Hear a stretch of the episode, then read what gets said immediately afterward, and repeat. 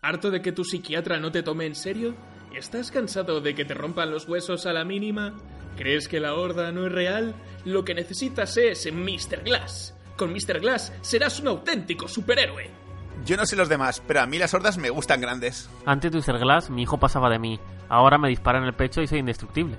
Yo siempre quise ser un cerebro criminal. Ahora con Mr. Glass, la dominación mundial es posible. Yo estoy de Mr. Glass hasta los huesos. No lo dude, use Mr. Glass. Siéntase como un auténtico personaje de cómic. Lea las instrucciones de este medicamento y consulte al farmacéutico. Ha llegado el momento. La ciudad está bajo asedio. Solo un equipo será capaz de defenderla una vez más. Ellos son Bat Señales. Eh, espera, espera, espera. ¿Bat Señales? ¿Qué clase de nombre para un equipo es ese? Si se llamaran Batman Incorporated o los Vengadores de los Grandes Lagos todavía. Y encima nunca hablan de Batman. ¿Pero qué coño es esto? Vale, vale, vale, ya lo digo. Bat Señales, el podcast favorito de Batman.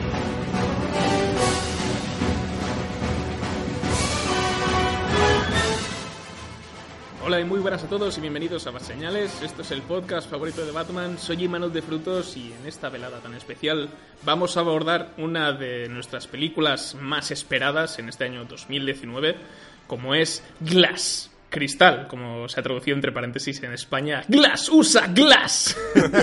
Car Glass. Eh, esa, es la, esa es la cuarta entrega. Metemos tu coche. Ah, no, ese no es. Carglass. Dest- destrozamos tu coche.es. Y para este programa tan especial cuento con la compañía de Juan Gabriel Roch y Raúl Bauzá, que están juntos de, de emisarios en Madrid. ¿Qué tal? Hola, soy Juan, ¿qué tal? Hola, yo soy Sul. ¡Ah, soy la bestia! Somos dos en un reloj. También cuento con la compañía de Javi. Está... Te queda muy bien el morado. ¿A que sí? A mí me gusta el azúcar Glass. Y en último lugar tenemos a nuestro supercriminal favorito, Daniel Anadón o Dani Malo. ¿Cómo estás? Hola, Imanol, estoy encantadísimo de estar aquí contigo. Ya tú sabes que a mí este programa me encanta, Imanol. Callaos todos.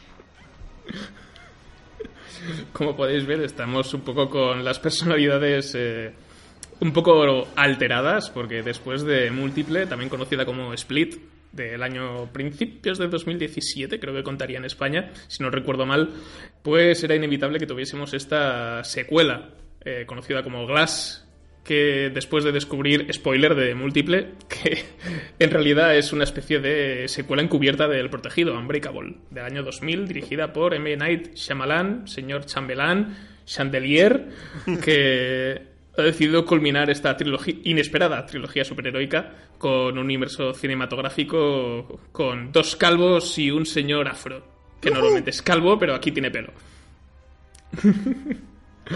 Así que vamos a hablaros sobre Glass, Cristal, sí, teniendo en cuenta las dos primeras películas, pero no haremos un monográfico de la saga ni nada parecido, así que si os apetece recordar el múltiple, tenéis un podcast que ya hicimos hace un par de temporadas, muy majo, y para hablar del protegido, pues os buscáis la vida. pues. Así que vamos con la crítica con spoiler de Glass y dentro música de un tío que no es James Newton Howard.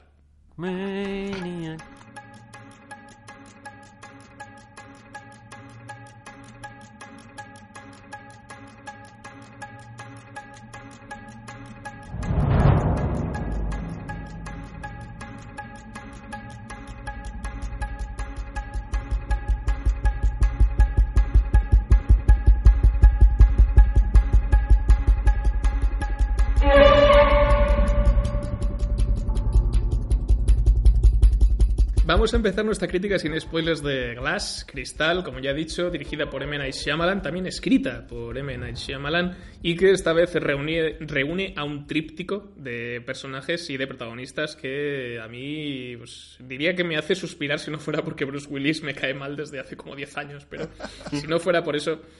Tenemos también, ya he dicho, a Bruce Willis repitiendo su papel protagonista de- del protegido como David Dunn. Tenemos a Samuel L. Jackson repitiendo como Elijah Price, también conocido como Don Cristal. Y a James McAvoy interpretando a Patricia, Dennis, Hedwig, La Bestia, Barry, Heinrich, Jade, Ian, Mary Reynolds, Norma, Jaylin, Kat, Kevin Joder. Wendelkram, Me recuerda a Clayton cuando con tus hijos. Mike, el señor Jay. Pritchard, La, la bestia Junior. Ryu, Ryu Ken, La bestia Chun-Li, rojo, azul, verde. Y también tenemos, como nueva incorporación, tenemos a Sarah Paulson, eh, interpretando a la doctora Staple, la psiquiatra que tiene bastante peso dramático en la película. Y también tenemos a Anya Taylor-Joy repitiendo su papel como Casey. Y a Spencer Treat Clark como el hijo de, de David Dunn, que lleva, lo tenía, teníamos desaparecido de hace como de 200 años. Y aquí lo vemos de nuevo. Tiene los mismos ojos el cabrón, ¿eh? La mismos, los tiene como muy La juntos. misma- Tiene la misma cara. Sí, La misma cara de, de Redneck. sí. Sí. Pero bueno, no sé quién se atreve a hacer una sinopsis. Javi tiene cara de, de que le apetece. Sí, sí, ya sabes. sí. Tiempo después de tenemos a David Dunn eh, y un David Dunn que va tras él o intenta seguirle los pasos a la horda. Eh, Durante los primeros compases de la película se nos presenta a, a la horda que ha encerrado a unas, unas un animales ¿no? en una casa y cómo el propio David Dunn se realizar salvar a las animadoras. Y mientras tanto, mientras está ocurriendo todo esto, eh, el Aya Price pues está en, en el psiquiátrico donde lo dejó um, en, el- en la primera película. Y a partir de aquí se desarrollará toda la trama con divertidas consecuencias. Una serie de catastróficas. Y eróticas consecuencias. Creo, ha estado muy bien, Javi, pero creo que hay un pequeño error, que es que David no lo dejó en el, en el, en el psiquiátrico, lo dejó en la cárcel. No, no. En la primera salía que los cerraban en una institución mental. Pero si se sorprende después, ¿no? Cuando dice, ¿lo tienen aquí? Ah, no, pues en la final. A ver, es que realmente no sale la película del protegido, sale con las típicas letras blancas al final. El, ta- el, el Aya Price fue encerrado en un psiquiátrico por lo que los eh, actos terroristas que cometió y todo el rollo. O sea que no, Ah, no se ve la escena. A lo mejor Bueno, no lo encerró David, sino que está. lo encerró la poli. Sí. La poli dijo, pues para el psiquiátrico. Está loco, es negro. Me intentó robar la radio. También ha matado a cientos de personas. Ya, ya, pero mi radio. Nominado a la mejor película. Bueno, una vez hecha la sinopsis, creo que la película a mí me ha gustado mucho. Gracias, Javi, no estoy solo. Yo pensé No, que no, a mí también me gustó que- mucho, ¿eh? que liarme a machete. Hostias. Me, me ha- pero la pongo por delante de múltiple. A mí me ha encantado, pero supongo que no por los mismos motivos que a ti, Javi. Supongo que sí que los de Ima, pero no los mismos que tú. Mm. Es que para O mí, sea que- eh, cada, cada una de las películas de, de este señor, de, de Shyamalan, es, es una película, pero a la vez es una experiencia. Es una experiencia de cómo sería. eh, de, de cómo vivirías esa situación un poco en, en la vida diana, ¿no? Eh, em, salvando salvando las, las distancias, claro. Bueno, Javi, no sé si lo sabes, pero Shyamalan cuando va a escribir se sienta en su mesa, mira por la ventana, se pone el lápiz en la boca y dice, "Mm, ¿cómo voy a joder a estos hijos de puta hoy? Es, eh, el, eh, Glass es Infinity War, pero de una manera más mundana. Sí. Bueno, Civil War, mejor. Sí, lo que ha dicho Javi es verdad, que como que Sara mantiene ese toque de que a lo mejor te puede meter algo como muy sobrenatural, de manera muy natural, para que no parezca como que, que se entona, que no está viendo aplicación de ficción. O sea, el, el ejemplo, por ejemplo, de Señales es verdad, Señales es una pequeña persona alienígena, pero no hay escenas de acción, ni superhéroes, ni héroes, ni nada. Y aquí, por ejemplo, en Glass es lo mismo, se aplica superhéroes en la cual el arquetípico es muy humano, no es el tío súper fuerte que se ve creen... Bueno, un poquito sí, a lo mejor. Un poquito muy- fuerte es. Me refiero al sentido de que es eh, el- lo positivo 100%, es decir, la, la bondad en persona. Sí, pero por ejemplo, ¿cómo, cómo demuestra que es súper fuerte en el protegido? Pues levantando un montón de pesas, que eso lo puede hacer. mm, Es, es una, es una escena, es una acción que puede hacer cualquier otro, no tanto peso, pero no es como las típicas de superhéroes que vuelan o lanzan rayos por los ojos. Es una escena día a día. Sí, exacto. Sí, es- sí, yo creo que se traduce sobre todo en que las secuencias de acción, ¿no? que deberían ser más espectaculares, no es, por ejemplo, cuando Wonder Woman levanta un tanque. O sea, aquí, como mucho, el coche no lo levantan, lo vuelcan y se mesura, se mide más en cuanto a lo que son demostrar fuerza y esas cosas. Sí, es más humano. Eh. Yo, yo tengo un problema con Shyamalan, que es que he visto todas sus películas, si no voy mal, y lo que me falla en sus películas es que hay cierto aspecto de la peli que me falta. O no la acaba de cerrar, o le falta información, o el final es un poco decepcionante, o le falta un poquito de explicación a la trama. Y ha conseguido en esta última lo que no conseguía conmigo desde el sexto sentido. Que además, lo que más me gusta de esta peli es el cierre perfecto que hace de la, de la saga. Es lo que más me gustó de esta película. Sí, que raro ver una película de superhéroes que tiene un final cerrado. que no lo deja abierto en plan, bueno, habrá segunda, habrá cuarta parte. No, ya dejó Salamanca muy claro que esta es la tercera y última parte y no va a haber más. No, y tan claro que lo deja. Sí. Es que Sí, no, hay, de- sí, no, te lo, te deja abiertas algunas cosillas para que, por si acaso, dentro de otros 20 años le da por ahí, pero, pero podría ser una historia perfectamente cerrada. Ahora va, va a juntar ahora en, un- en una película más, van a hacer El bosque con La joven del agua y será otra trilogía. Y tendrán que, tendrían que duplicar a Bliss Dallas Howard, por si no, no. es verdad que va a hacer las dos. Bueno, eh, lo han hecho con Carrie Fisher. A ver, yo creo. Puede ser que. A ver, no, no quiero que vaya a ser el hater de este podcast porque realmente a mí no me parece una mala película Glass. Pero sí es cierto que para mí sí que es la- eh, está la última en la escala de las tres películas. Es decir, para mí me gusta mucho Múltiple, después de seguir protegido.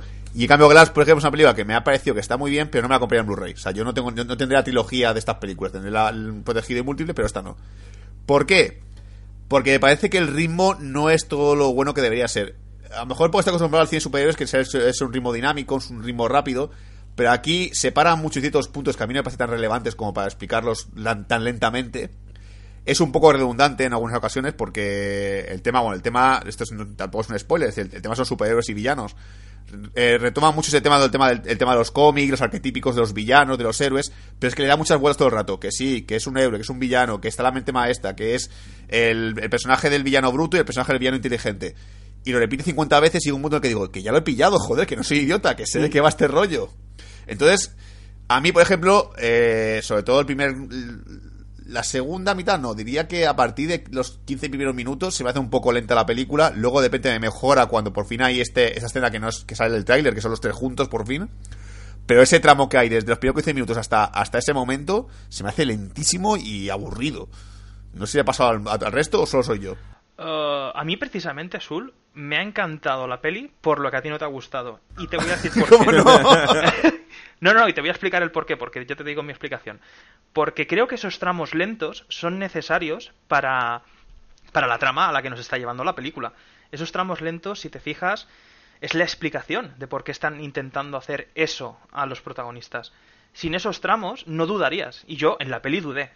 Y no solo yo, la persona, las personas que fueron conmigo dudaron, llegaron a decir, hostias, es verdad, ¿y si es realmente esto? Sí, ¿Y si era- realmente sí. no son... Y eso es lo que, te- lo que no se me hizo largo, de hecho, me pasó volando. Yo no es mi favorita, mi favorita es múltiple, pero está un poco por delante del protegido. Solo porque tiene unas cuantas escenas de acción que yo creo que es lo que le faltaba al protegido. Al protegido le metes un par de hostias más y un villano un poco más fuerte ah, y, hubiese, sido mucho mejor. No sé, a mí, a mí lo que me pareció, que me acuerdo que lo hablé con, con Sul y con Gaby al salir del cine, es que eh, las escenas estas, bueno, a mí múltiple se me hizo larga, pero por el motivo que por el que esta no se me ha hecho tan larga, porque los momentos estos que decís que son lentos, eh, a mí se me hacen lentos cuando veo que no está pasando nada. Pero aquí de repente veo que pueden ser momentos lentos, pero que a lo mejor cada cinco minutos te están metiendo un dato que te están aportando algo. Y es en plan de, hostia, eh, lo que ha dicho Dani, eh, a ver si va a ser verdad que, que, que no son superhéroes, sino que, que son un, un mínimo más inteligentes, más, más, más perspicaces de lo que es cualquier otra persona. Sí, yo aparte con spoiler quiero debatir ese tema porque yo realmente, este, este giro, esta duda que, que te mete la película en la cabeza, a mí, después de revisar el protegido y múltiple, no, para mí no tiene lugar. Es decir, no me puedo creer que pase esto. Luego la parte de spoiler lo, lo desarrollamos más, pero para mí, por ejemplo, dije, no, siento, pero no me cuela. Claro, pero fíjate que has dicho después de revisar. Yo durante la película también me acordaba de, de, de, de- de Múltiple y del protegido, lo tenía muy, muy, muy vivido. Pero mientras la ves, dices, la explicación es lógica. Consiguen, consiguen lo que en América se llama una duda razonable. Con una duda razonable, ahí ya se gana un juicio. Pues consiguen eso, consiguen darte mediante explicaciones y pruebas lógicas, con hechos fehacientes, intentan demostrar que realmente no son más que seres humanos un poco más desarrollados o con unas habilidades que podría tener un escalador, un, atletista, un alguien que practica alterofilia. Es, es, es convincente, desde mi punto de vista es convincente. Eso es lo que la hace tan maravillosa desde mi punto de vista, el conseguirte hacer dudar, el aun teniendo fresca múltiple como yo la tenía, que la había visto realmente hace poco, y ver con un amigo la, la misma tarde antes el protegido, pues que me consiguiese hacer dudar, pese a haber visto las películas recientemente, para mí ganó muchos puntos. Si no dudas, me imagino que es porque tienes muy claro el argumento y tal, pero yo creo que si una persona va así con un poco la mente abierta y a disfrutar de la peli, la duda razonable está. También hay que pensar que, hostia, en el, en el protegido es un poco lo mismo, pero en sentido contrario, ¿no? O sea, le plantea dudas razonables eh, Don Cristal a, a David. Incluso el hijo. También, también, es verdad. Y el hijo también, o sea, puede ser, lo puedes pensar en dirección contraria. Es que también dudas cuando ves que dudan todos, porque no solo les hace dudar a ellos, les hace dudar a sus familiares. El hijo duda. El hijo llega un momento en el que ve a un tío haciendo alterofilia mientras que está haciendo un partido de básquet y dice, hostias, ¿y si lo que dice mi padre lo puede hacer cualquiera realmente? Y si lo exageré porque tenía 10 años. También. ¿Sabes? Y porque me pegaban en la escuela. Por cierto, spoileraco, Sí, no- me gustó mucho que el hijo fuese el mismo. Me encantó. Sí. Fue un detalle Que para yo- mí. El girito. Ya, a mí es de las cosas que más me gusta al principio, que es lo bien que lo ha conseguido hilar Shyamalan después de veintipico años. De 20, 19, sí, 20 años. 19 creo que tiene. 19 años, sí, 19, 19. Que yo aquí- ahí quería decir una cosa, porque luego en los créditos finales de repente vi eh, directora de casting y un nombre, y dije, eh, ¿qué ha currado esta mujer si todos son los mismos actores que las otras pelis? ha llamado a los Sarah- actores. Pero a Sarah Paulson no se la contrata sola, hombre. De todas maneras, Bueno. hay, hay casting, ¿eh? No puedes ir y decir, soy Bruce Willis, contráteme. No, hay casting. Bueno, fue al revés. O sea, fue fue así. Bruce Willis fue, pero por favor, me, aquí me da un papel en la película. Oye, que si quieres te rescato la carrera. Hago el protegido 2, bueno, la Glass. Ah, Vale. vale. por favor, por favor, ¿puedo hacer la película? Otro, otra obra maestra para mí. Podemos hacer mis escenas en cinco días. Un poco así. Otro punto extra para mí eh, es que cada película tenga el nombre de cada uno de ellos y que realmente eh, sea porque cada uno de ellos es el protagonista de su película. Que yo de- de- describiré más a fondo esto en la parte con spoilers porque yo creo que aquí indudablemente el prota es, es Don Cristal. No sé si el protagonista, porque por cuota de pantalla y por y por presencia, nos creo que lo supera casi James McAvoy. Como No, Como no, y te voy a decir... no lo Isma, Eh, eh, Imanol, te insulto ahora. Isma no está. Ah, te voy a desmentir esto ahora. Piensa que realmente McAvoy está haciendo 20 papeles. Tienes que diferenciar el tiempo por cada papel. Ya estamos con tecnicismo. No, lo que quiero decir es que igual Samuel L. Jackson es el personaje principal Sí, y no el Sí. protagonista. O sea, es el que tiene, es el que tiene la clave de la historia, es el que tiene peso en la trama, pero no tenemos apenas. mm, o sea, es, yo creo que el protagonismo está bastante repartido, porque muchas veces el protagonismo va por quién lleva la acción, desde qué punto de vista se narra esa acción. O sea, es una combinación de cosas que aquí que creo que está muy repartido entre, entre los tres, incluso entre el personaje de Anya Taylor Joy y el hijo. Sí, además, si, si nos fijamos, es, es Aya Price es el último en aparecer y el que más tarda en pasar a la acción. Y el que más tarda en hablar. También. Exacto. Pero yo que preguntas una cosita, porque he escuchado varias críticas de la película ya y me ha gustado porque las críticas que he escuchado idea tengo gente.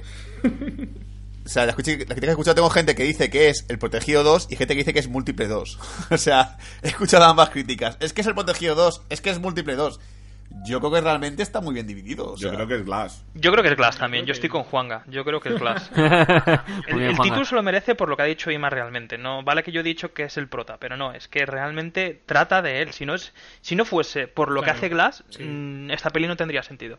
A ver, mira, me, me voy a defender con el tema de que yo soy un poco aquí el hater de este podcast por el tema de que a mí lo que más me gustaba del protegido y del múltiple es que realmente no iba a superhéroes. O sea, realmente la, trama central era una cosa totalmente aleatoria y luego se centraba en el tema de superhéroes, porque realmente lo de, de- de- la de protegido iba de un tío que sobrevivió un accidente de tren y no había poco más, es decir, no había un montón una relación con superhéroes. Luego se le metía todo el tema de superhéroes. Múltiple era un thriller de un, de un tío que, que raptaba una- unas niñas. Entonces, aquí cuando realmente es solamente superhéroes, es cuando se me hace muy complicado esto. Y más cuando realmente intenta, intenta desarrollar lo del tema del mito del héroe y el villano, que a mí ya me parece como una, una idea que se ha repetido a lo largo de la historia, pero que tampoco hoy en día está tan tan tan tan simple. No es el, el malvado, ya sobre todo con Marvel, con DC y con todo lo que hay, ya no es el villano maléfico y el héroe buenísimo. Hay ya más diferencias, hay más matices, hay más grises. Para mí no, no ha descubierto el género de superhéroes, como mucha gente dice. No, ni mucho menos. Lo que pasa es que le ha, le ha, le ha dado esa capa de, de, y de, y de, y de bajar al barro de lo terrenal, que para mí es lo que mejor le sienta. Pero es que es el encanto de esta peli también, que es que realmente no es una peli de superhéroes. No, en ningún momento te la venden como tal. De hecho, si te fijas, escenas de, de, de epicidad o heroísmo eh, contadas con los dedos de una mano. Y muy mal hechas. Sí, no grabadas. tampo- es que, sí, tampoco, es que tampoco sé si es una peli de superhéroes o una peli sobre superhéroes. Es que parece, parece una peli de inicios. cosas. Esto yo lo veo una peli de inicios. Esto con lo, Bueno, que, dice, lo lo que dice- dice Manuel, sí. esto coges dentro de 20 años y coges una peli de superhéroes y lo, y lo, lo puedes clavar perfectamente con esta. Claro, pero si quieres hacer una película de superhéroes donde no haya ni gente volando ni gente disparando rayos, cosas como si quieres que todo encaje. Sí, no, fijaos que lo dicen en la misma peli. Eh, Dicen el primer Superman ni volaba ni, ni era tan, tan épico. Por algún sitio hay que empezar. Exacto. Y luego.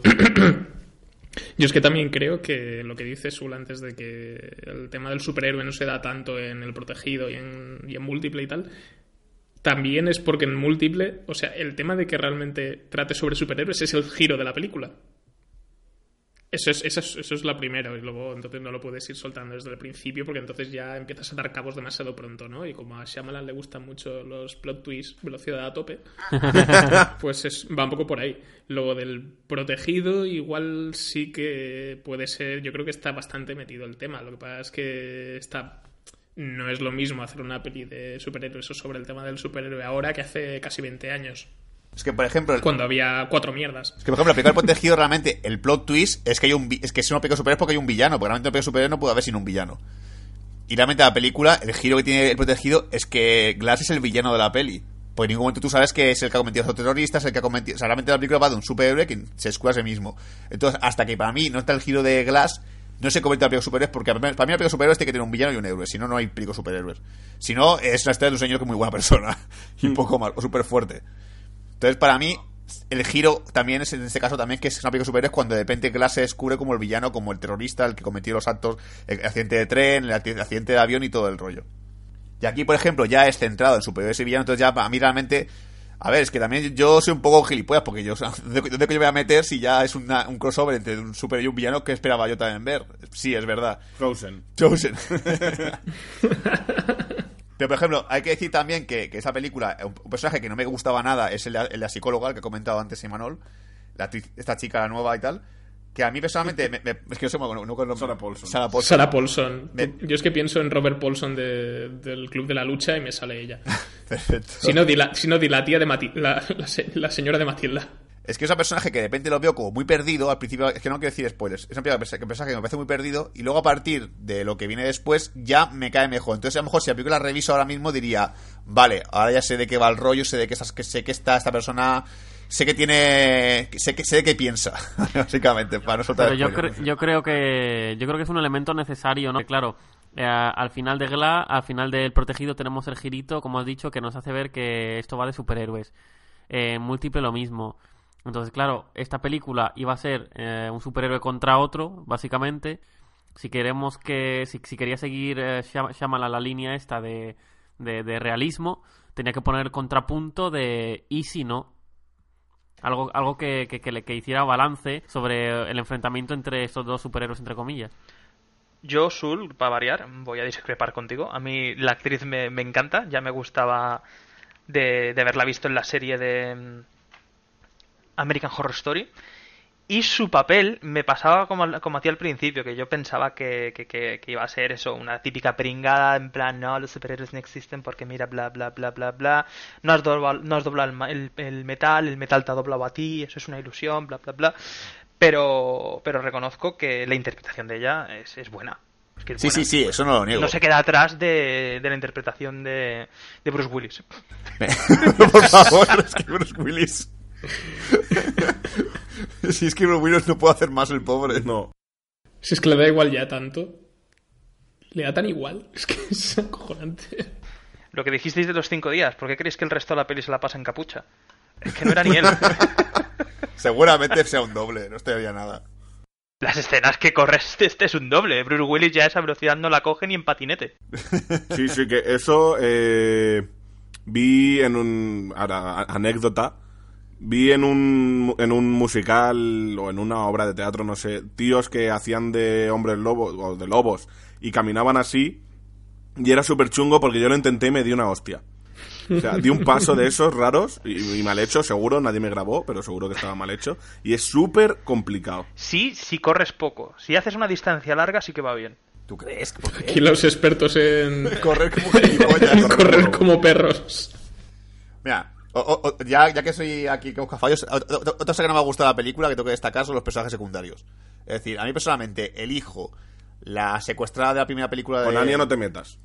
Es- que es muy guapa. Pero este personaje y el personaje de la madre de, de Mr. Cristal me parecen tan, tan, tan poco desarrollados porque, bueno, se desarrollan en su momento en sus películas, pero realmente están como muy de fondo y no sé exactamente qué coño hacen en la peli. A mí realmente, si los quitas, salvo el final, que creo que son necesarios al final de la película, están como observadores de todo.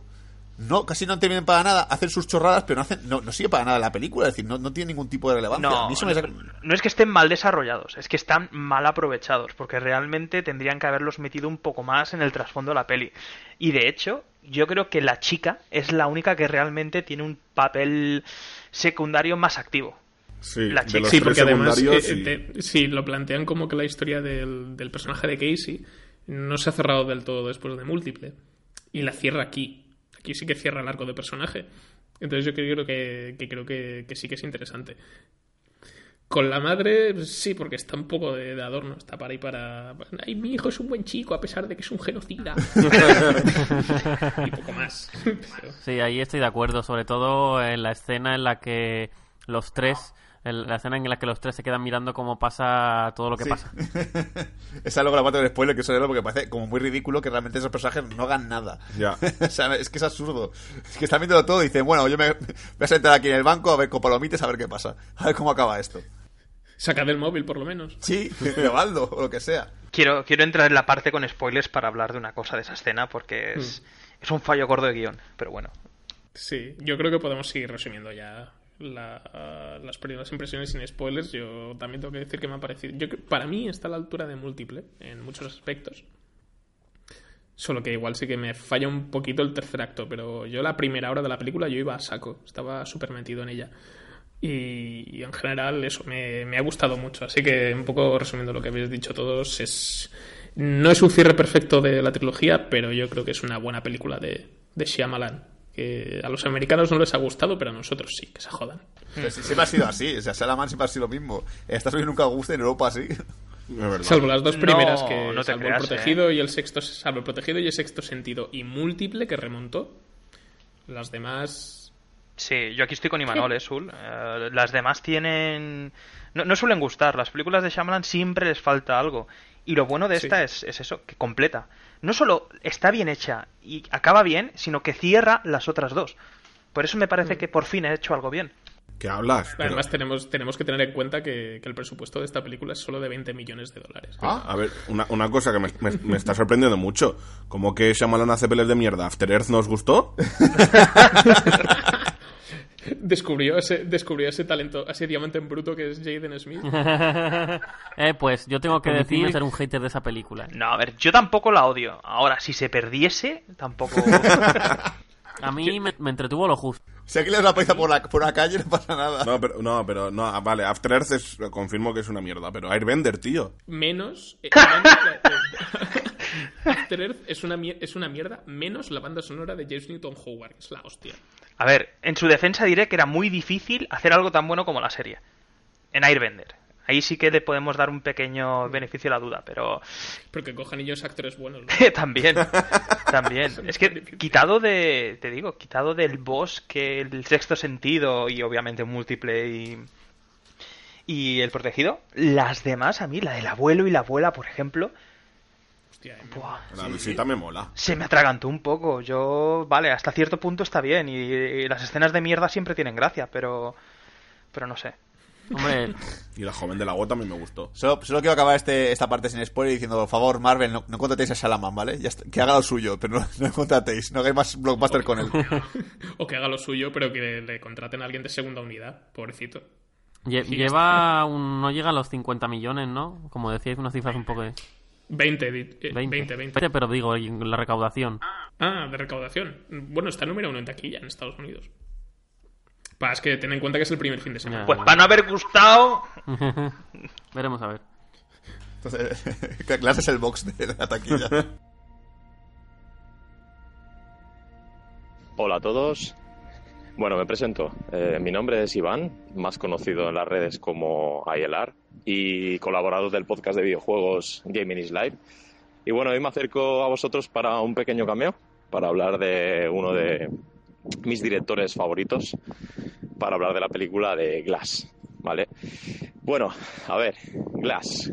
Joder, qué difícil es hablar de esta película sin incurrir en ningún spoiler, macho porque si dices que es una trilogía, ya en cierto modo estás haciendo un spoiler. Pero bueno, como se ha presentado así en los medios, eh, pues hablaremos de esa película en términos de que es una trilogía.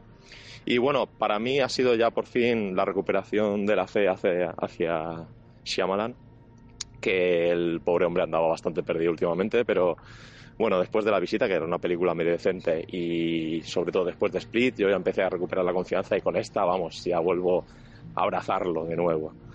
Eh, nada, yo lo que diría a la gente es que lo que tiene que hacer es ir al cine a verla y experimentarla, porque es otra forma de hacer cine de superhéroes. A mí particularmente me apasiona esta película, me gusta mucho lo que ha hecho lo que ha hecho este, este director con, con, sus películas de superhéroes, un tono un poco más realista, pero que al final se basa en la idea de que eh, una buena historia no necesita efectos especiales, hostias impresionantes, que está muy bien también, pero que al final eh, la base de una buena historia se sustenta en sus protagonistas y cómo estos evolucionan y cómo conseguimos empatizar con ellos, aunque alguno tenga la etiqueta de malo, realmente puedes entender por qué está haciendo lo que hace. Entonces, al final yo creo que, que esta trilogía se cierra súper bien con esta película, que es muy recomendable para todo el mundo, que los actores hacen un papel impresionante y, nada, a mí particularmente me ha encantado. Era lo que esperaba y, y me ha saciado, porque normalmente aquí hablando de expectativas también, ¿no? a veces cuando uno espera mucho una película y luego resulta que no es lo que esperas, pero en este caso esperaba bastante y, y muy bien. O sea que, nada, recomendado.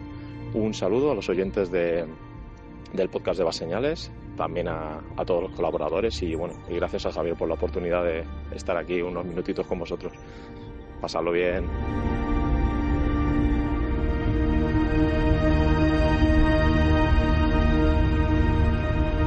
Vamos con la parte con spoilers de Glass, de Cristal, que como ya hemos dicho, vamos a aprovechar para eh, rescatar un par de cosas y desarrollar eh, algunas cosillas de la película, porque como sabéis, a Shyamalan le gustan mucho los giritos. Y no podía faltar en esta, que además no tenemos uno, tenemos alguno más que comentaremos. Yo una de las cosas que me he quedado con ganas de decir al principio, por tema de spoilers también, es, ya he dicho que me parece que está muy bien hilada la película con respecto a las anteriores, y no solamente de la prueba de ello es el hijo, que es el mismo actor que hacía de, del niño de Dan, y aquí tiene la misma cara pero con un cuerpo de un adulto y es muy inquietante. Y... Sí, tío, totalmente. Me asustó ver, ver que era él eh, con barba. Sí. Y además repite el cameo de Shyamalan haciendo del mismo personaje que hacía en El Protegido, pero que además lo hila con múltiples. Eh, me parece horroroso, siento tengo que decirlo, me parece horrible. Porque No sé el lo diálogo es súper absurdo. Mola, tío. Él lo, él lo hace, él lo hace fatal. A mí me moló. A mí- pero a mí me gusta como lo hila. Y también Hila, eh, cuando el hijo está en, en la tienda de cómics, aquí en, en Glass, Sí. la frase que dice el dueño del cómic, que es el mismo dueño del- de la tienda de cómics del protegido, dice la misma de no estarás ahí atrás pajeándote con los cómics japoneses. es la misma frase en las dos películas. Sí, lo que una, una se la dice a Don Cristal y en este caso se la dice al hijo. Es verdad. Al hijo, sí. Pero, pero quiero seguir con el tema del cambio de Salaman. ¿Tú es normal que el tío le diga al tío de la tienda, oye, estoy vigilando a un tío que estaba muy loco y de repente dice, ah, tú trabajas en el estadio, ¿no? Como si te acordases de un tío que te cacheó hace 40, hace 20 años en un estadio. Y, tío, y encima, para destacar todavía más, tiene que decir, yo en aquella época era un tío muy rebelde y me juntaba con gente que no debía. Y tú, ¿pero qué me estás contando? Yo era de la horda. Hombre, porque, porque a ese ve que aquel hecho le marcó de por vida. Pero tiene que decir, Bruce Willis tiene que decir, pero señor, suélteme el brazo, déjeme en paz. Hombre, Bruce Willis era de dar palizas, ¿eh? En el estadio, no sé si te acuerdas. Igual le metió una paliza y se acordó. No, no, lo, lo que dice la película de, de Protegido era cogerlo, cachearlo, se equivocó porque no era el que tocaba, supuestamente que tenía, no sé qué, un arma o algo. No, pues drogas. Drogas o algo así. Y el tío tiene, tiene que. Es que aquí le a un desconocido, oye, por cierto, tú eres el tío que me caché hace no sé cuántos años. Yo en aquella época era un tío muy rebelde. Ah, vale, vale, señor, váyase de la tienda, por favor, pague y, y, y de aquí. no, pero además, como te pone lo, de- cómo te explica lo de sí, es que necesito una cámara de seguridad porque eh, una de las inquilinas del piso en el que estoy de conserje la mataron hace poco y tal. Y yo, ah, coño, es el mismo personaje múltiple. Sí, ¿A, a qué te ha preguntado? No, era por decir También, esa es, esa es otra. Portera. Sí, es que por Dios. Radio Patio. Y otra cosa que me hizo mucha gracia también es que el niño participe activamente, en el, el hijo, participe activamente en las, en, en las patrulladas de, de Bruce Willis como si fueran Batman y Robin. Sí. Sí. Bueno, el oráculo, sí. Pero bueno, no sé si queréis comentar. Dani, creo que te, que te habías guardado algo por el tintero que querías comentar. A ver, me he guardado algo, pero quiero, quiero comentarlo cuando lleguemos a la parte de cuando les están haciendo terapia en grupo. Pues ahora. Sí, ya. Bueno, pero para explicar esto tengo que explicar un poco la sinopsis, si no, no sabemos por qué están ahí. Bueno, ¿Vale? Básicamente yo voy a añadir un poco a la sinopsis ya con un poco con spoilers. Y la trama, eso, como ha dicho Javi, eh, retoma después, justo después, dos, tres semanas después del final de Múltiple. Y eh, se juntan todos porque Bruce Willis, que trabaja en una empresa de seguridad con su hijo, eh, sigue haciendo de héroe. Y aprovechando lo que para mí es su poder principal y el que me parece más chulo, que es el de las visiones tocando a la gente, que es algo que se omite mucho, eh, se dedica a ir a sitios con mucha gente, estaciones y demás, y eh, con, esas, con esos toques ve quién ha hecho algo malo, le persigue, le da una paliza y lo deja medio muerto, porque llamar a la policía es muy feo. Es de chivatos. Entonces, en una de estas se encuentra de chiripa con, con el de múltiple, con el chavalín, con Kevin, ¿se llamaba? ¿Hemingway? ¿Hemingway? Hedwig, Hedwig. Se encuentra con Hedwig, le, le roza sin querer, mira que hay calle, y le roza, y eh, le persigue. Ahí el Hedwig eh, tenían atrapadas a cuatro o cinco eh, adolescentes más, las iba a torturar, las iba a matar, las, iba a sacrificar para la horda. Y en este enfrentamiento que tienen los, los, los arrestan.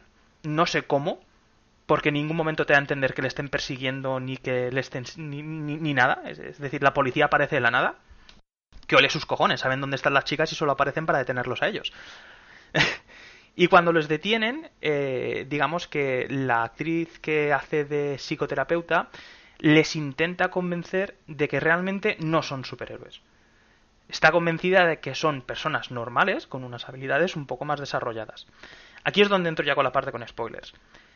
Son tres personas, dos de ellas asesinas, y están las dos personas asesinas desatadas, sentadas y libres para hacer lo que les dé la gana. Y el bueno, el que sabes que es bueno porque se dedica a salvar a gente y sabes que salva gente, está atado con cadenas. Con cadenas. Bueno, el negro está sedado. Bueno, sí, entre comillas. Y además, ¿qué va a hacer el negro? ¿Se va a levantar y se va a romper los huesos? Es que, claro, es que, que te va a hacer. ¡Ay, que te va a hacer que estoy muy loco, ¿eh? Que me parto el cráneo. Pero lo que voy, es decir, coño, el de múltiple, vale que tienes los focos detrás y tienes la excusa de los focos, pero es que siempre está desatado, que es el peligroso. Aquí es donde yo digo que hay el fallo de guion. Si les quieres convencer de que realmente son personas normales, no ates a una persona que sabes que es súper fuerte con cadenas, porque le estás dando a entender que sabes que es una persona muy fuerte. Una persona normal no rompe cadenas. Realmente tiene sentido que lo hagan por el tema del giro final, porque realmente al final ellos saben que sí que son superiores de verdad. O sea, realmente es mentira lo de que no lo sean. Lo hace a poco aposta porque este- esta especie de asociación especial, secta, llámalo Club Dilbert o como se llame, decide que, que la gente especial no puede estar acá en el mundo porque, por lo que sea, puede provocar un caos mundial. Entonces deciden hacerles creer que no. Y les da esta, esta oportunidad para que ellos dejen de, de intentarlo o de intentar demostrar que son superhéroes. Es para mí es el giro de guion es, es espectacular en la película que lo que dice Sul que llega un punto en el que sabes descubres que hay una organización que es la que se dedica a capturar a toda esta gente con habilidades superiores que son superhéroes villanos lo que sea y dice que la forma más humana de, de, de evitar que estas personas sean un peligro para la sociedad es si les convences de que no son realmente eh, tan poderosos o tienen habilidades consigues que pierdan o no usen esas habilidades. Para mí ese giro es espectacular.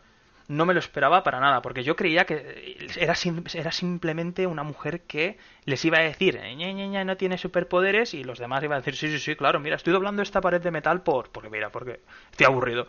Era eso o hacer, o hacer un podcast.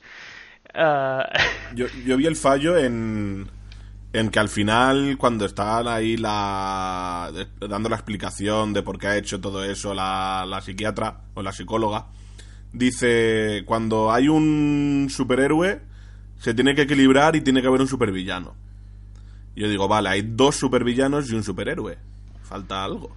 No, a ver, realmente lo que dice es que un lado atrae al otro. Siempre que hay un villano, tiene que haber un héroe. Pero no es por compensación, no es en plan, un villano, un héroe, dos villanos, dos héroes. Es, no, te dice que cada vez que hay uno de un lado, aparece otro del otro.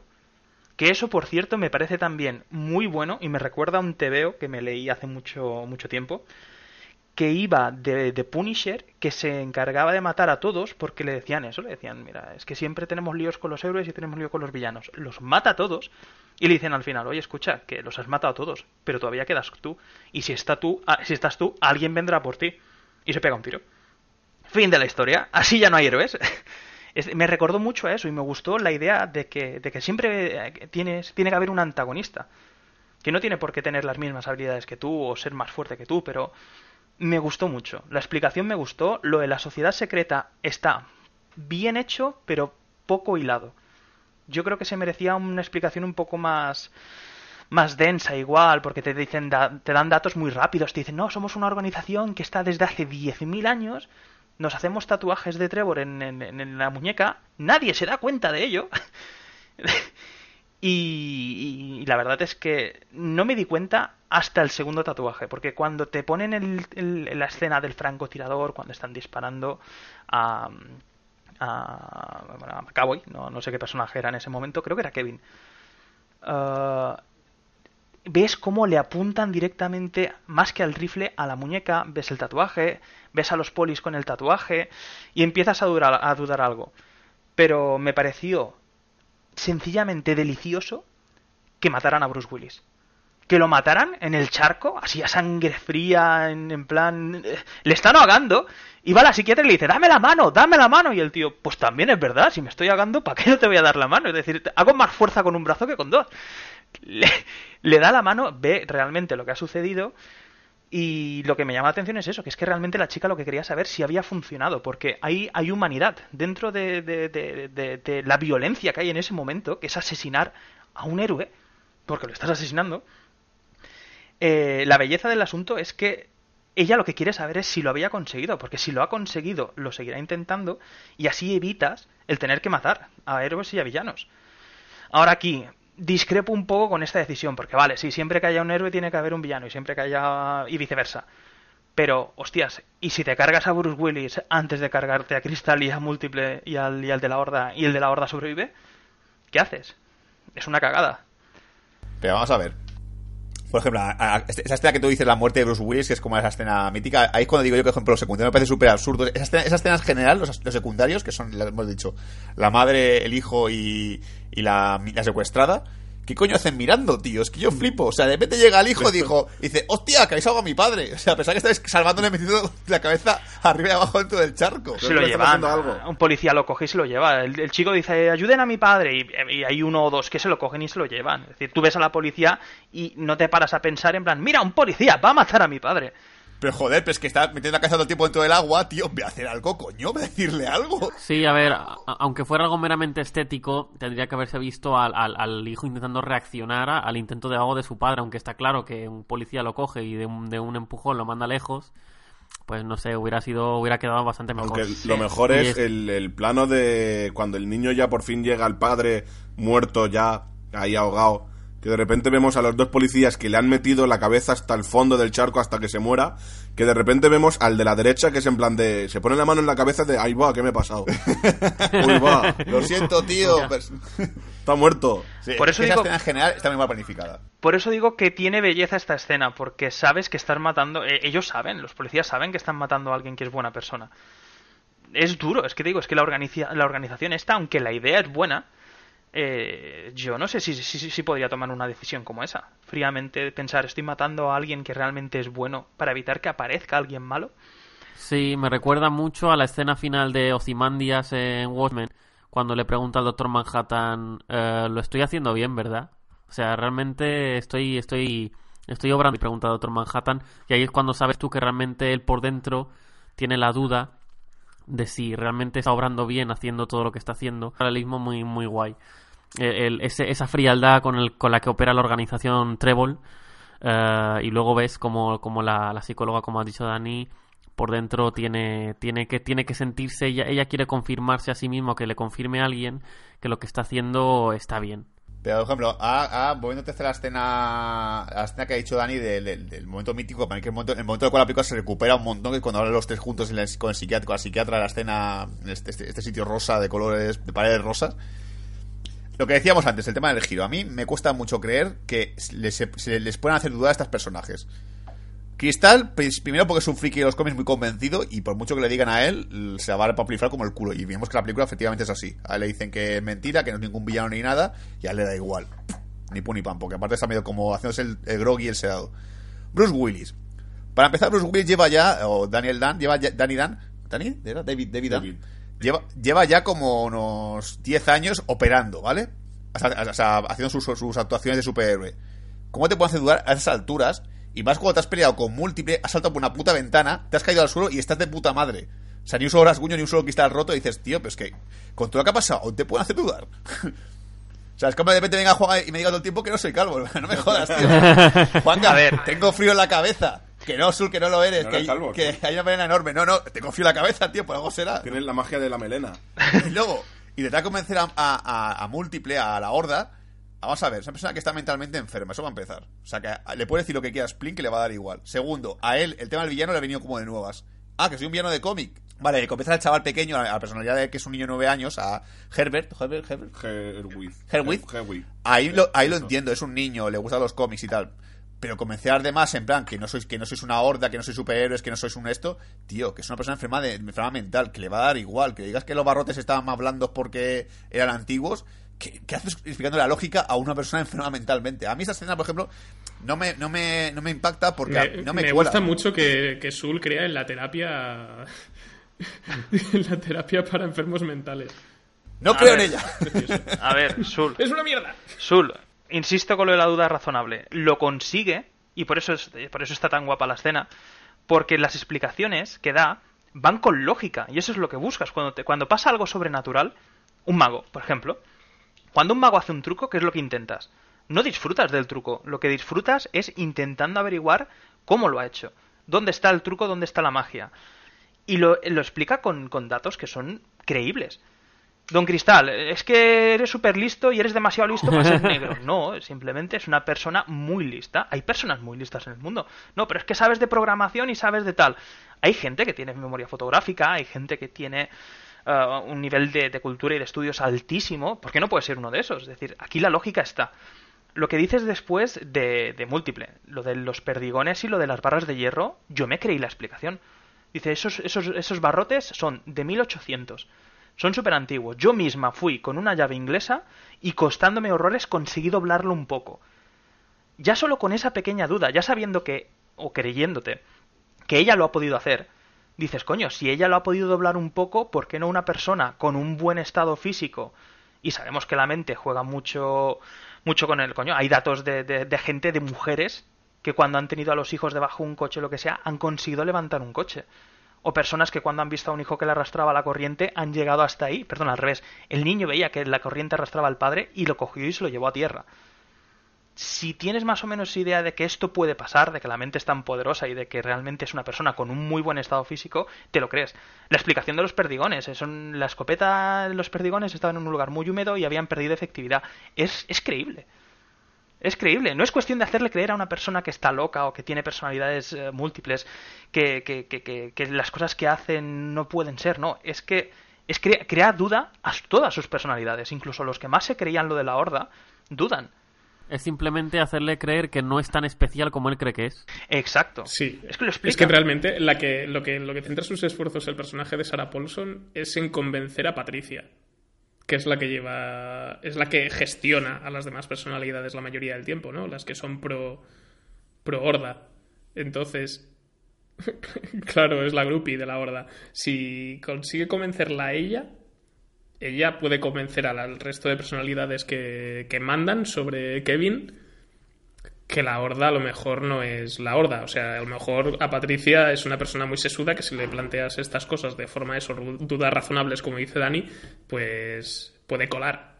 Yo, yo quiero añadir en, en esa escena, cuando parece que está convenciendo a Patricia, que saca la, la personalidad de Patricia y se pone a llorar siendo como Patricia, Macabo y merece un Oscar en 2019. Si no, me enfado y no respiro.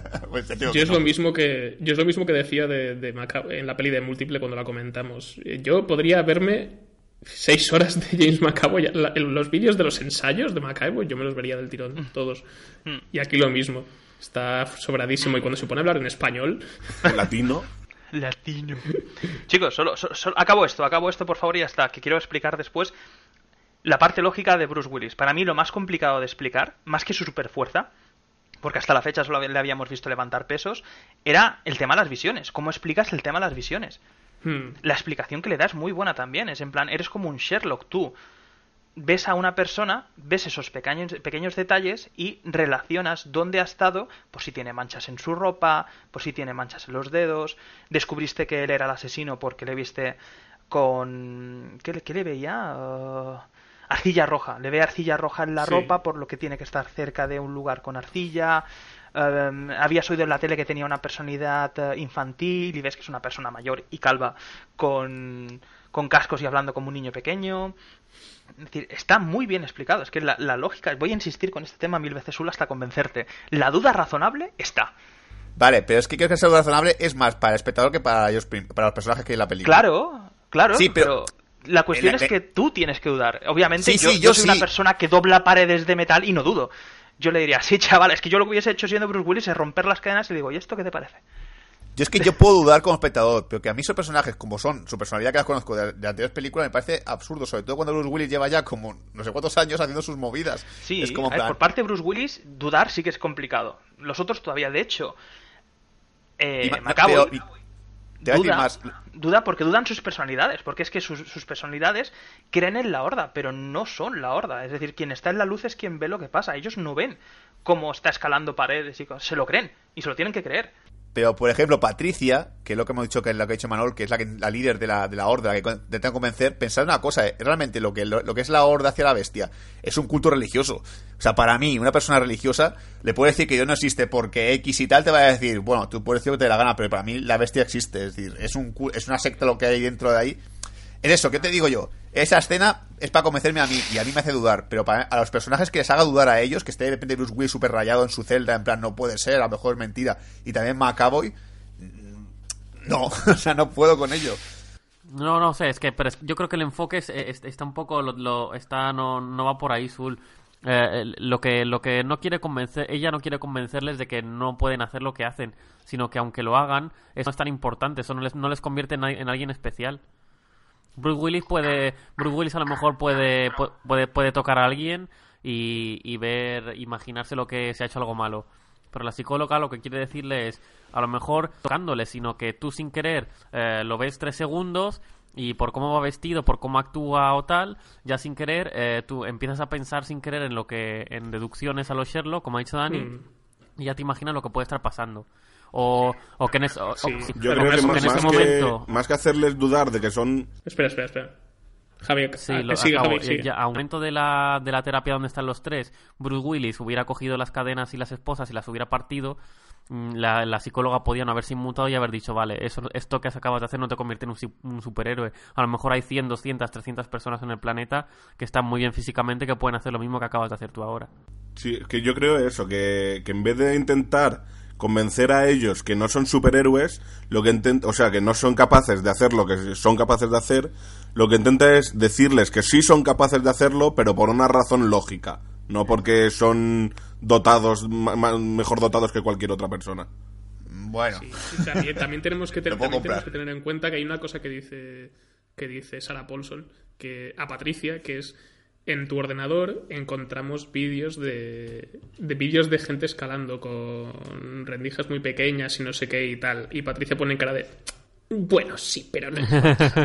¿Sabes? O sea, igual Patricia no se lo cree tanto, ¿sabes? Bueno, cu- cuando, cuando vemos que duda ella y que se pone a llorar, es como ha dicho Azul, es como si le estuvieran haciendo dudar de, de la fe eh, en un dios para ella. Entonces realmente a ella le está doliendo y yo creo que la duda en ese momento es real. Sí, no será por culas que lo dejan, ¿sabes? Bueno, puedo comprar eso. Es una, cri- es una crisis de fe de, de esas, de, de las de toda la vida.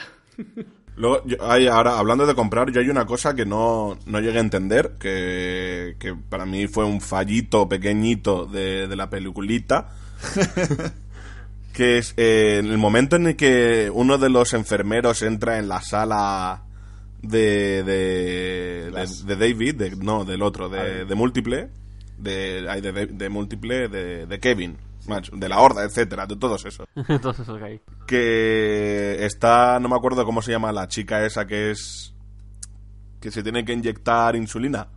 Ah, Sí. es una de ellas, no sé cuál. Pues Una de ellas que Jade, sí. pues, le intenta atacar, se ve la luz, eh, cambia de personalidad y se queda el, el enfermero como tres cuartos de hora allí encendiendo las luces para decir cállate y le enciende la vete de la sala si te molesta vete Exacto. O sea, no, no, no te pongas ahí a... A ver, Pero yo que no le veía divertido por hacerle las putadas, lo veía como jodido en plan de que no se calla, pues vete. yo, yo quiero criticar otra, otra cosa de esa escena.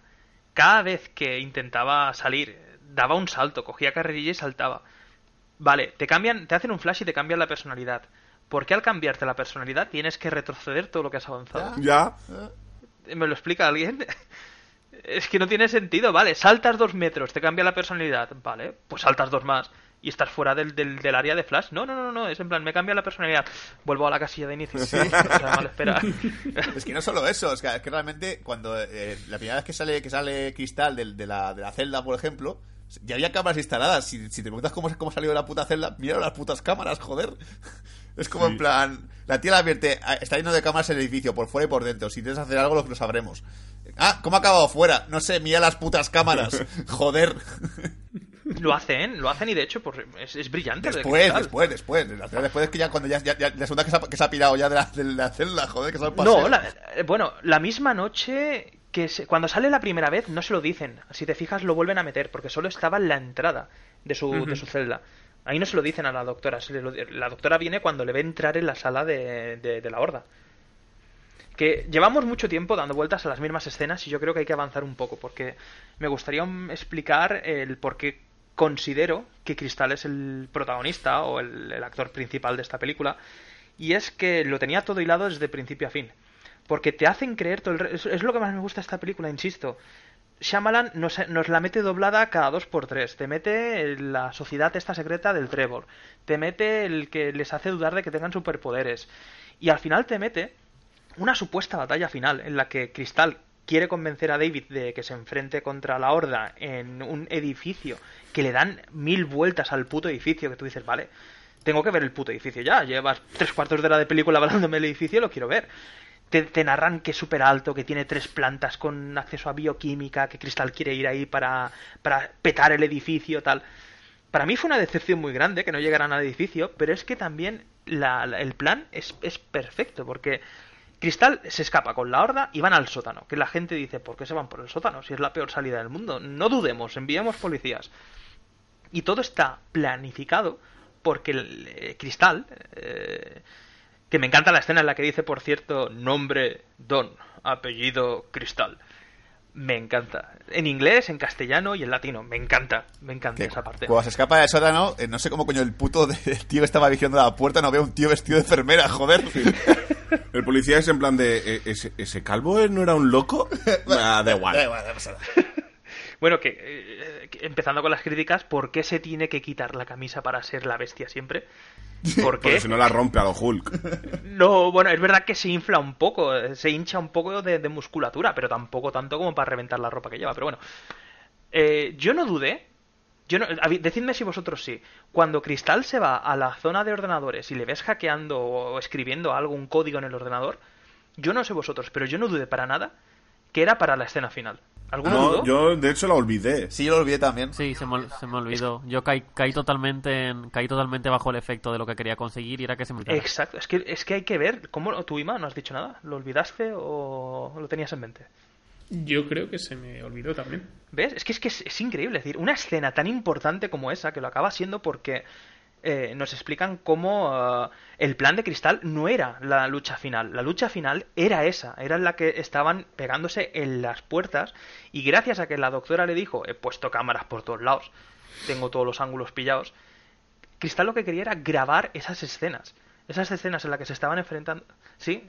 Y lo retransmite a un ordenador privado para después hacerlo público, porque esa es la jugada maestra. Cristal gana a la sociedad del Trevor, no lo hace ni en la persona súper fuerte, Bruce Willis, ni lo hace la bestia.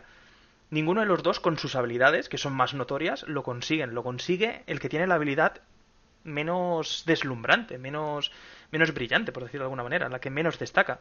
Es que te, diría incluso más. A mí, por ejemplo, la película me gusta mucho en eso, lo que, lo que te has incidido con el tema de Glass. Porque realmente el objetivo de la primera película de Glass, la, del protegido, era ese precisamente, demostrar que los superhéroes existían. O sea, su, obsesión en la vida, si su, objetivo siempre ha sido ese. Desde la primera película del protegido, cuando hacía el discurso de que los cómics realmente se, inspiraban en personajes reales, que a lo mejor luego se- el mito se fue un poquito variando en, en un poco más comercial, pero realmente la idea de que gente que, que tenía muchas habilidades especiales que podía existir en el mundo este final es para él el objetivo de su vida cumplido. Es decir, lo que él ha querido siempre toda su puente vida es demostrar que podía ser posible, que podía haber un superhéroe y que, te- que podía haber un villano. Y morir así y luego cumplir este plan es el sueño. Dicho Exacto. esto, dicho esto, que, que es maravilloso la película, creo que realmente es, es el final perfecto para la peli. Ese vídeo viral que hacen en plan los superhéroes existen, eso en dos días era un montaje, era un fake. o sea, ese efecto que en Invent. la sociedad actual funciona dos días. Pero no, no, realmente esa acción a mí no me parece. No, no, de redención nada, no te equivoques, ¿eh? Cristal ha sido siempre malo. Siempre lo ha sido, es decir, no es, no es explicable que un genocida mate a millones de personas para demostrar algo. No es, no es bueno. Es que no, no, no, seamos serios, no.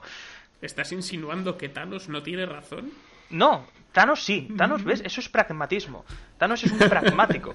Porque Thanos lo que pretende, que a ver, que es un pragmático también un poco gilipollas, ya lo discutimos. Si tienes la habilidad de crear y destruir, en vez de matar a la mitad, genera el doble de recursos. Pero bueno, ya discutimos de eso en su día. Yo Sí, comparo, Thanos es es la Lisa Wong de Netflix, pero yo comparo a Cristal con Magneto. Porque buscan los mismos objetivos, son la, eh, son la misma, la misma idea, la misma mentalidad. Son villanos que simplemente buscan el reconocimiento de los suyos. No dice en ningún momento que sean superiores, ni que te merezcan más derechos, o que sea. No, simplemente quiere que se reconozca que existen. Es bueno. Magneto se lo dice. ¿eh? Bueno, pero es la pequeña diferencia, ¿vale? Es la sutil diferencia sí, entre sí, Magneto sí. y Glass. Pero la idea era esa. Sí, no, lo, lo de Glass es, es más humilde, pero yo supongo que cuando se lo reconozcan ya iría subi- subiría las apuestas. Mm, Yo creo que realmente es poner las cartas sobre la mesa. Él lo único que quería era que se reconociese la existencia de estos héroes y villanos. Porque realmente para mí es una cagada, porque para mí los buenos sí que son ah, la organización del Trevor.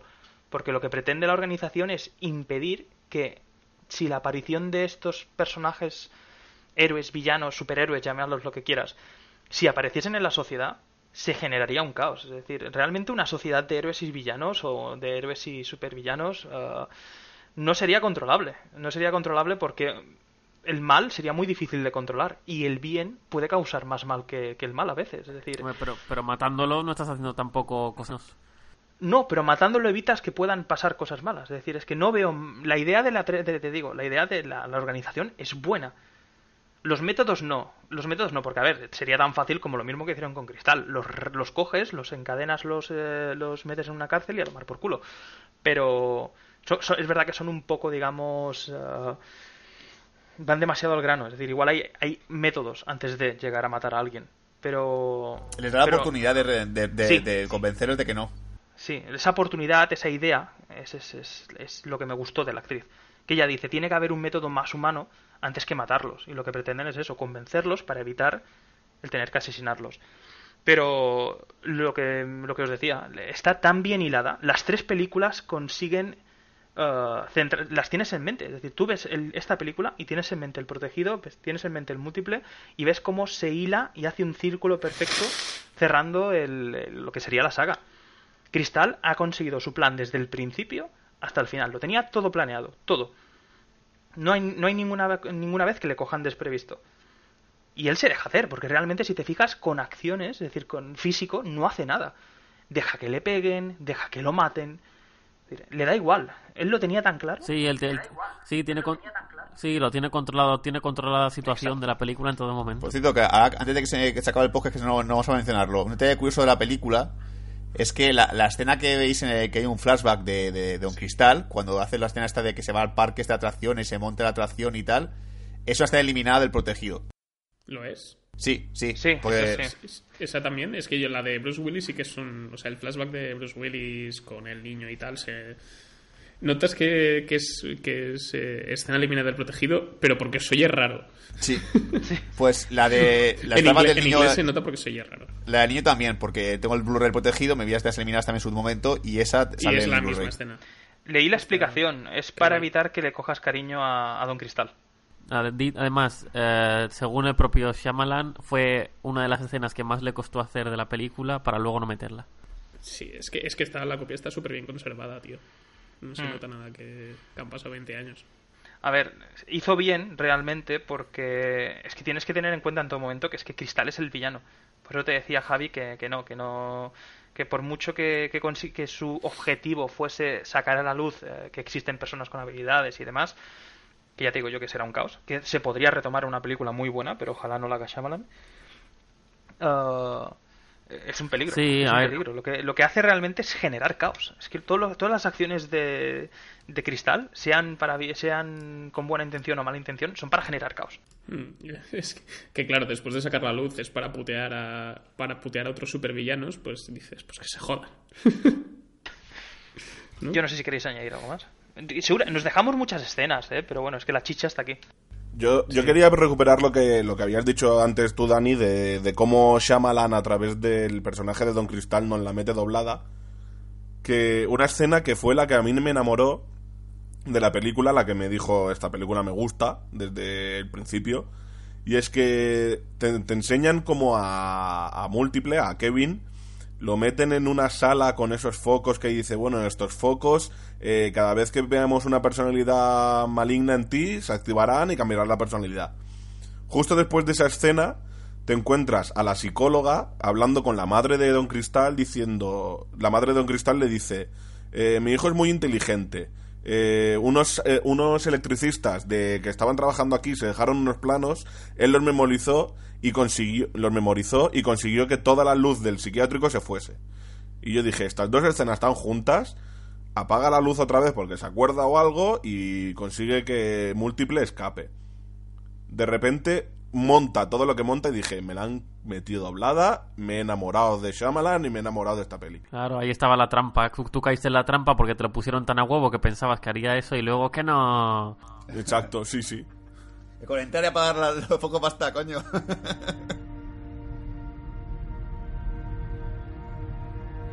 Hola chicos de Bad Señales, lamento no estar ahí, así que dejo mi opinión en modo de audio sobre Glass, creo que ha sido una película entretenida, creo que es una película excéntrica, me gusta en general cómo enfoca las escenas de acción y cómo enfoca el concepto de los superhéroes, porque parece que es como una especie de versión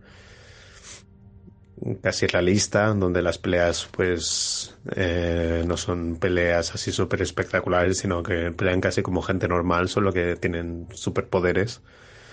Aún así tengo la sensación de que de los tres personajes que hay, los tres quedan un poco diluidos, aunque el que se, llegue- el que se lleva la palma de los tres es claramente McAvoy, que hace esta cosa de cambiar de personaje con el chasquido de al chasquido de los dedos y me parece bastante espectacular como lo hace, aunque no creo que llegue al nivel de Split, creo que es como más superficial que, que en la peli anterior.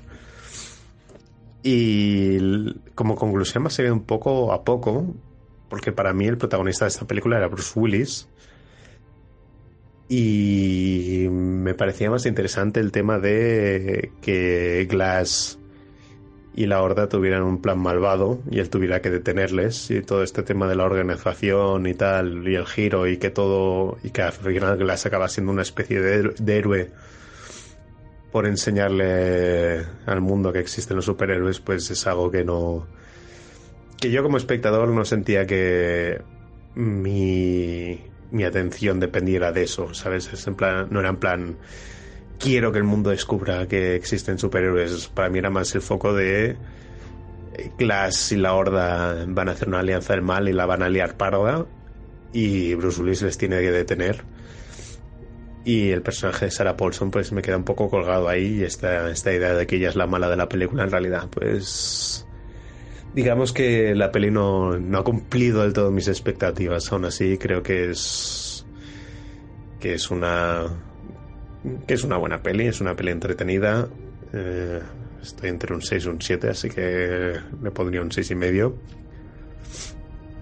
Y, y bueno, eso, al final la conclusión un poco es que has esperado 15 años para ver cómo matan al personaje de Bruce Willis de una forma humillante, ahogándola ahí como un perroncelo en un charquito.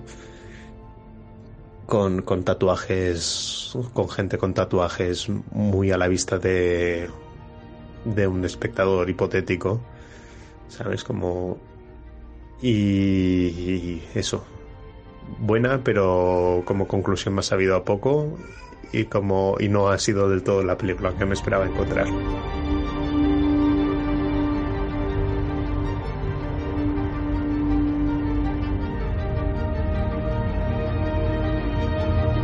Pues con esto vamos cerrando nuestro, nuestro podcast sobre Glass, sobre Cristal. Esperemos que, que, os haya gustado lo que habéis escuchado y si sois estáis de acuerdo con la crítica americana y la película os parece una puta mierda, pues nos lo podéis comentar en el cajón de comentarios o podéis acceder a través de nuestras redes sociales. ¿Qué tenemos la semana que viene? Pues tenemos un combate de pesos pesados porque vamos a hablar sobre 2, la leyenda de Rocky con repaso a la primera entrega por si estuvisteis perdidos y no la habéis visto y sobre todo para refrescar un poco, ¿no? Y lo mejor y es que esa época no estaré yo, así que puedes... Exacto. Y contaremos con, un, con una colaboración muy especial que la tendré, la dejaremos para la semana que viene. Bueno, semanas, ¿Te imaginas? Dios mío, este podcast es la hostia. ¿Sabes que van a hacer críticas, joder? Entonces, ¿le joder. digo a Michael B. Jordan que venga o no? Sí, hay que, hay que celebrarlo de Black Panther, ¿no? No, que me roba la Monger. bueno, esto ha sido todo. Más señales. Nos vemos la semana que viene. Hasta pronto. Adiós. ¡Ahoy! Oh, oh, no, el charco, mi punto débil. Ah, ah, mi brazo.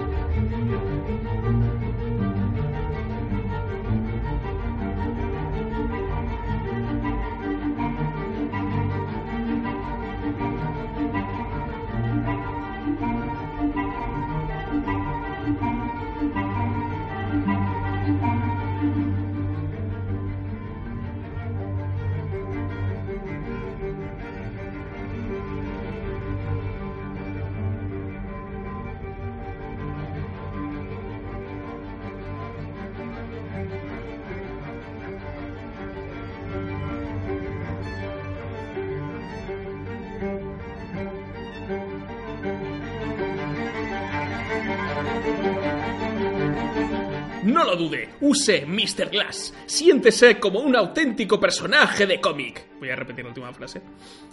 Siéntase como un auténtico personaje de cómic. Ahora. Joder, sí. ¿Qué pasa con Daz Nene y Daz Nena? Esta peluca pajiza necesita H2O. ¡Oh, sí!